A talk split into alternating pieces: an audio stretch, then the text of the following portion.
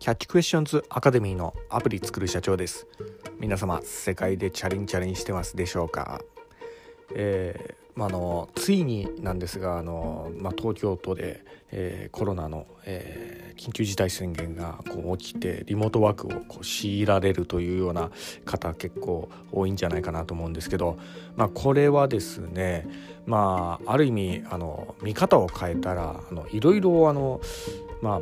家でえー、勉強できる機会にもなるんじゃないかなと思い、まあ、その一つとしてあの、まあ、えー、まあ、私のこちらの番組ですんでね。あのプログラミング学習なんかどうですかっていうのもちょっとお勧めさせていただきたいんですけどね、えー、と言いますのもですね私のこちらの番組ではあの世界でアプリを売るための戦略みたいなお話させていただきますがやはりこのリモートの環境でやる、まあ、あの副業とか、えー、そういったものの類としてこのあのアプリのビジネスっていったものは、まあ、ものすごい、えまあ、あの効果的というか結構やっぱ有用なんですよね。あの人と接することなく、えー、ましてやあの海を越えて物を売ることができるみたいな、えー、そんなことできるのはこういったあのアプリビジネスでしかないので、まあ、なので、えー、まあ引き続き、えー、私のこちらの番組も、えー、よろしくお願いします。というようなところなんですけど、えー、本日はですねちょっと前置きが長くなってしまいましたが、えーまあ、実際あのアプリを販売するにあたって、えー、アプリを説明する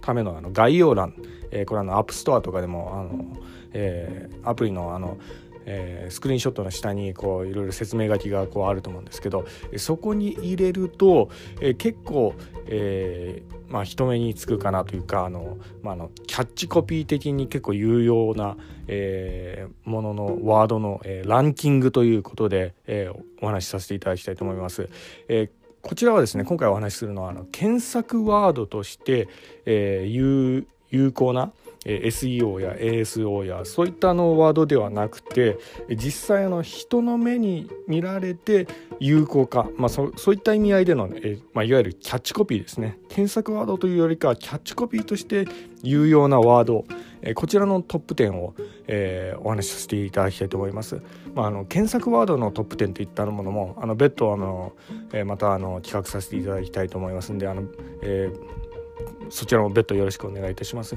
まずあのキャッチコピーとして、え、まず、え、第10位からお話しさせていただきたいと思います。で、えーまあ、の日本語と英語、えー、ともに、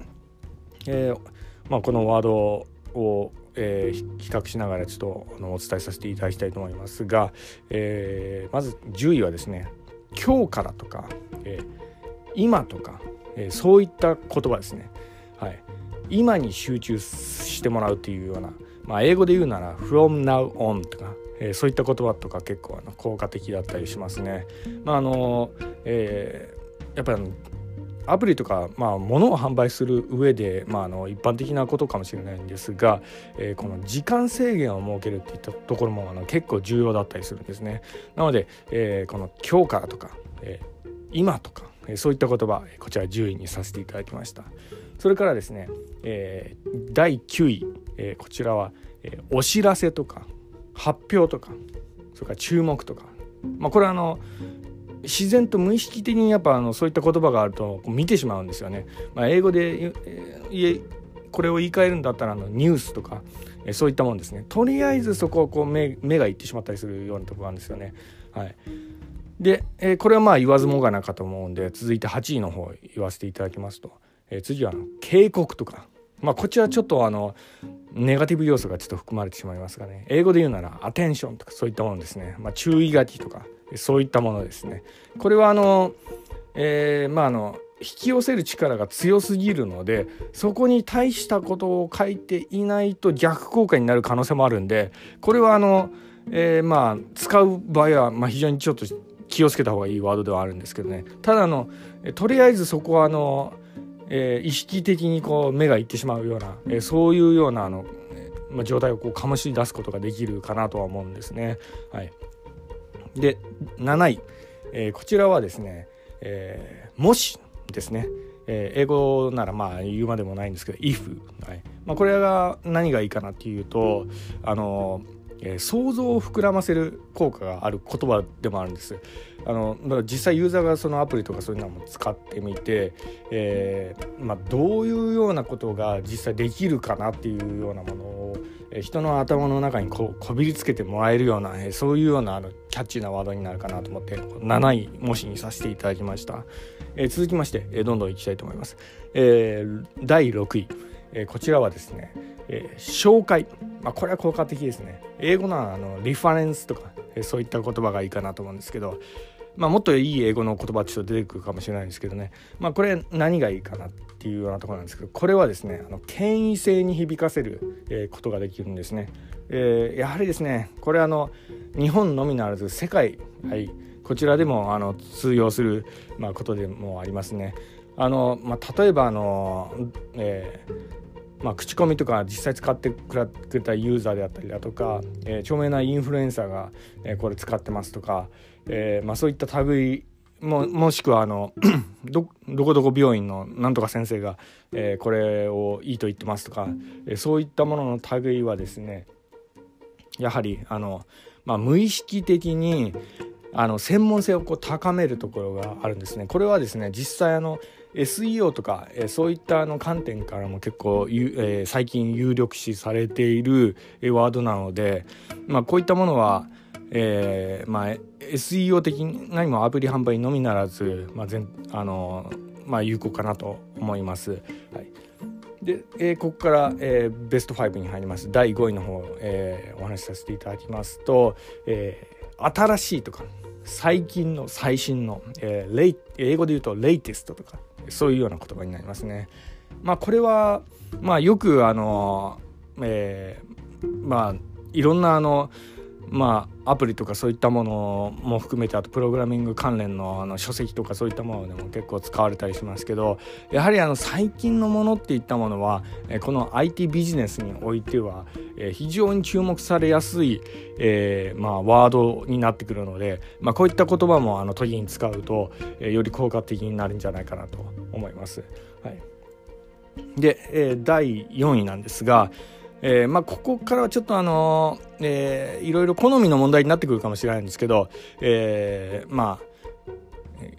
言葉でちょっと言うんであれば最後にとか、えー、まあ、英語で言うとファイナリーとかそういった言葉ですよね。結論の部分を響かせるようなところでまあどちらかというと、えー、まあ、アプリの販売というよりかはブログで有効かなとかそんなような感じもするんですけどね。あのやはりあの結論がじゃあ一体どうなのっていうようなところ、えーまあ、結構あの制約率が一番あのこの部分でこう響くところでもあったりするんですね。最終的にじゃあこれ一体何なのっていうようなところを、えー、結論的に一番最後の方にこう持っていくと、えー、まあそのこれまでの経緯の文章とかを読んでくれた人が最終的に決断をしてくれる結びの部分の文章ですよね。こういったところをここで書くことによって最終的な決断まああのえー、一番重要な、まあ、のパートになるんじゃないかなと思うんですけどね、まあ、それであの最後にとか、えーえーまあ、結論の部分っていうような言葉を、えー、第4位にさせていただきました。でここから、えー、トップ3ベスト3に入りますが、えー、第3位ですねこれはですね、えー、まあ言葉というよりか書体なんですけど、え、疑問形式にするというそういうような、え、ことです。どういうことかというと、え、これこれできますかとか、これこれしませんかというようなワードですね。まあ、実はあの、え、その言葉はですね私の、え、こちらの、え、番組の冒頭でも、えー、世界でチャレンジャーしてますかみたいな感じであの問いかけてますけど、え、実はですねこれはですねあの結構無意識的に強制力を、えー、強いることができるんですね。というのはあの問われたら人って考えちゃうものなんですね。あのこれはまあ私もそうなんですけどえどどうだったっけってこう考えてしまうんですよ。これ無意識的に。だからこれはですねキャッチワードとしては結構私結構好きなあの類のものなんですけどね。まあ英語ではあのえキャニューとかまああのレッツとかそういうのもまあいいかもしれないですけどね、えー、そんなような言い回しがあります。まあもしよかったらこちらも参考にしてもらえたらと思うんですけどえー、じゃあ続きまして、えー、ここからはもうあの王道になんですけど第2位はですね、えー、期間を限定する期間限定ですねあとあの在庫わずかとか、えそういったあの、まあ、英語ではタイムセールスとか、えそういうような言葉ですね。まあ、これはもう王道ではありますがやはりですねあの第10位でもそう言わせていただきましたけど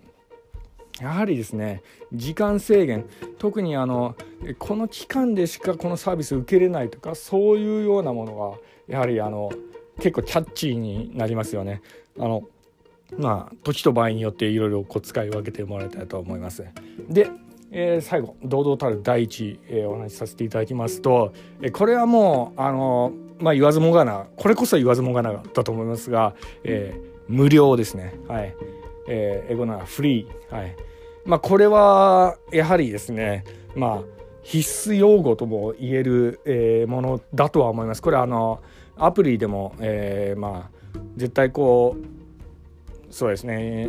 あの私のあの、えー、今 App Store とかで販売させているアプリとかはやはりですねいくつかのこの無料アプリとか結構あの、えー、 App Store でちょっと公開してるようなとこがありますがやはりこの無料アプリが一つのあのルアーになってあの他のアプリとかとかも買ってもらえたりこうするような、まあ、一つの仕掛けになってたりするようなとこがあるんです。えー、まああのやはりですね今の時代いきなり有料でこう払ってもらうっていうのはあのどこの、えー、馬の骨かわからないでデベロッパーが作ったえー、まずましてあの会ったことのないような、えーまあ、時にあの世界を超えてどこの国の人かわからないような人のアプリとかそういったものをいきなりこう使ってもらういきなり買ってもらうっていうのはなかなか難しいんでね、この無料っていう言葉ですね無料アプリ、これを組み合わせながら、販売戦略していくっていうのがやはり重要になってくるかなと思います。え、本日は、以上になります。ご視聴ありがとうございました。